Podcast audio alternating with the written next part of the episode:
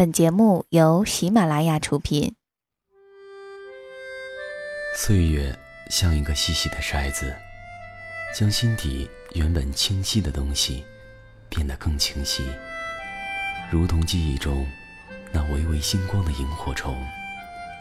它们像明灯一样，照彻恬静的夜空，也照亮了整个童年时光。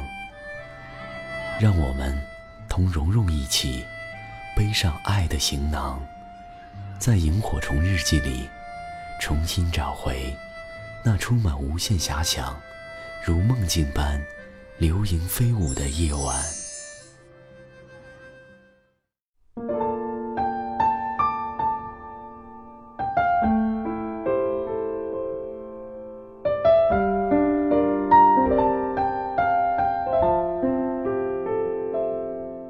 欢迎收听由喜马拉雅独家播出的《萤火虫日记》。大家好，我是蓉蓉。我们今天呢，继续来讲“如果爱就好好的爱”第七部分。那在下期的《萤火虫日记》呢，我们讲完第八部分之后呢，整篇文章就算是完结了。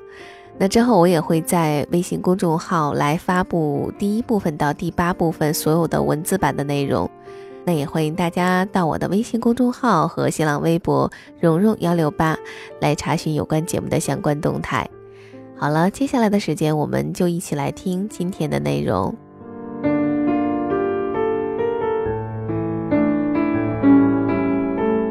我们今天来说一说同居这个问题吧。我呢虽然是没有亲身实践过，但是见过很多以此问题纠结的朋友。大学毕业那会儿。我有两对好朋友情侣合租了一套房子，开始了毕业后最最温馨、甜蜜、浪漫的同居生活。可问题就从租到房子的那刻开始了。A 女抱怨，她特别过分。我俩那天去买电饭锅和电磁炉，说好买完一起回家做饭的。结果呢，刚出苏宁，她一个朋友打电话来说叫她吃饭，她甩下我就走了，让我一个人提那么重的东西回去。因此呢，两个人因为这件事儿大吵一架，婆说婆有理，公说公有理。不过我也确实认为是男的不对哈。过两天我又接受到了最新的抱怨，他每天一进屋就衣服乱扔，扔的床上地上都是，也不是没有脏衣篓啊，也不是没有衣架。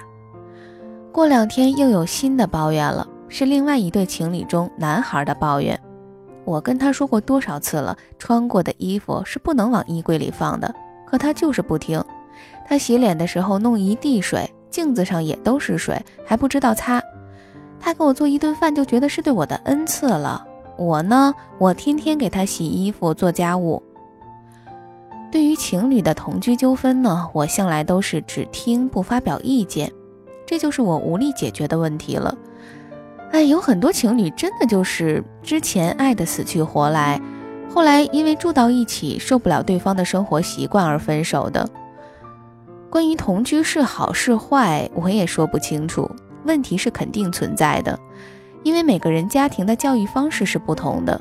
比如说洗碗，就会因为程序不同产生分歧。比如说是先吃早饭呢，还是先刷牙？所以说这种事情只能是互相忍让一下。把两个家庭不同的生活习惯慢慢改进，成为你们两个共同的生活习惯。多沟通，多讲道理，不要因为洗澡应该是早晨还是晚上的问题大动干戈。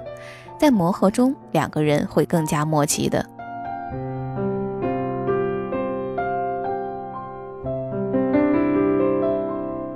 我们来聊另外一个问题：这个男人呢，因为工作压力或者是别的方面不顺心。不愿意两个人待在一起，宁愿自己玩游戏或是找朋友去喝酒。你觉得这正常吗？我觉得正常，太正常了。我表哥呢，前段时间被公司降了职，之前他女朋友一直是住在他家的。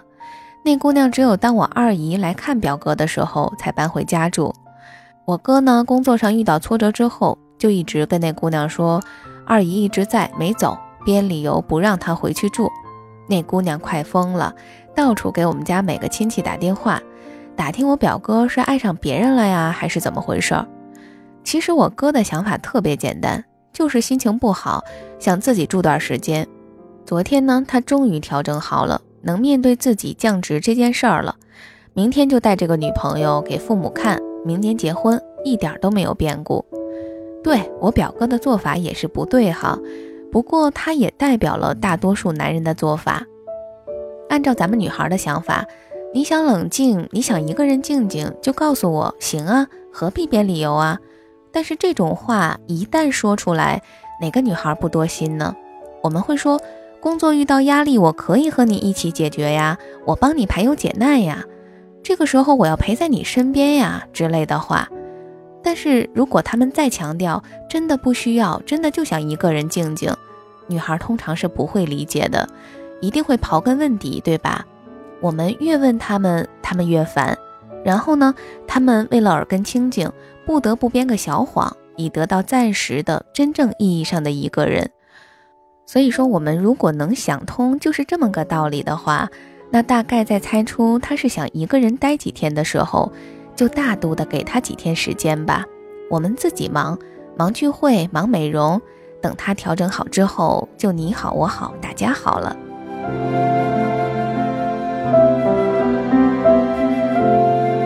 不知道大家和男朋友如果吵架的话，对方会不会说好了，不要说了，冷静冷静吧，然后哐当就把电话挂了？有个朋友跟我说过。说结婚之前呢，一定要惹自己的男朋友生气一次，看看他发脾气的程度是不是你能接受的。因为如果我们一直平平淡淡，一直处于王子公主般的恋爱中，一直看到男朋友温柔体贴的样子，结婚后会有很多意想不到的事儿，会让你对婚姻特别失望，会让你一下子感到无所适从。我呢，看到过我交往过的三个男朋友生气的样子。第一个吵架之后不理我不哄我说他很烦不想说了，然后呢，通常都是我一个一个的电话打过去哄他，结果呢他还嫌烦，特别牛逼。一个架吵完我不找他，他三天都不找我。第二个男朋友呢，一吵架就给我发莫名其妙的短信，大意就是如果他死了别惊讶。现在这个呢，我俩每次吵架，他说不过我，说要冷静冷静。通常是挂了电话不出两个小时就打来电话，开始说一些不着边的话，好像刚才那一切都没发生过似的。因为我本来就是一个发脾气不出俩小时就可以没事儿的人，他也是，两个小时之内解决刚才的矛盾，翻去不愉快的那一页，工作起来也有劲儿了，跟人说话也有精气神儿了。情侣闹个矛盾嘛，遇上个一吵架就冷静半个月的，我可受不了。有个朋友让我给介绍个女朋友，我说温柔行不？他说那太好了，温柔是第一条。我说那行，我有个同事工作能力挺强的，还温柔贤惠。他说那赶紧介绍给我吧。这一个女人呢，工作上出色了，经营一个家庭就一定很出色。那这就是我要说的，闲在家里啥也不会的女孩越来越不受宠了。当然了，我说的是大多数。这对于家里天生趁上几个亿的富二代小公主们，我们就不能要求人家非要去上班去出色了，是吧？我呢，第一年上班就得到了集团优秀员工的荣誉，我男朋友乐的呀，这祝贺的词儿说了好几天，又是物质奖励，又是精神奖励的。其实公司都没有对我这么好，他还特别支持我参加公司的各种活动，说有露脸的机会就一定抓住，趁着年轻的时候多做点儿。所以呀，不要怕自己做女强人。一个优秀的男人是不会怕自己老婆强的超过他的。你越优秀，他脸上越有光。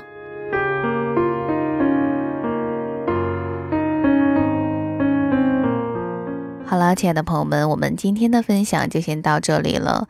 那在下一期的《萤火虫日记》第八部分讲完之后呢，我会把大家从第一部分到第八部分所有的评论集结一下，然后分享一下大家的留言。也欢迎大家在评论区多多留下你们想说的话。那好了，我们下期的《萤火虫日记》再见了，各位晚安。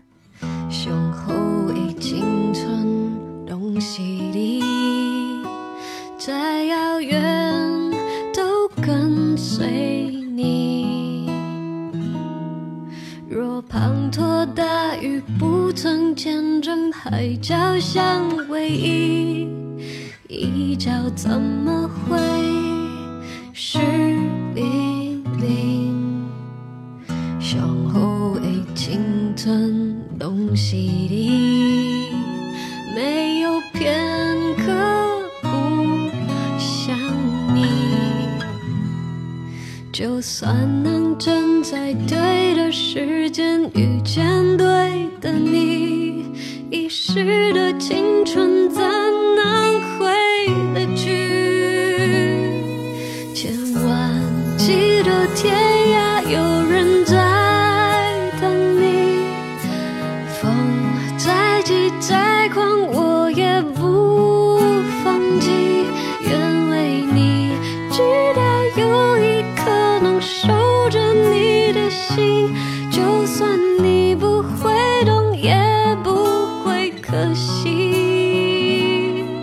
千万记得天涯有人在等待，路程再多遥远，不要不回来，不去想，不去计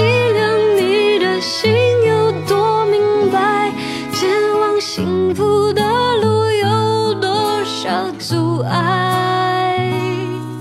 就算给你的爱石沉大海，青春飞逝就再找不回来。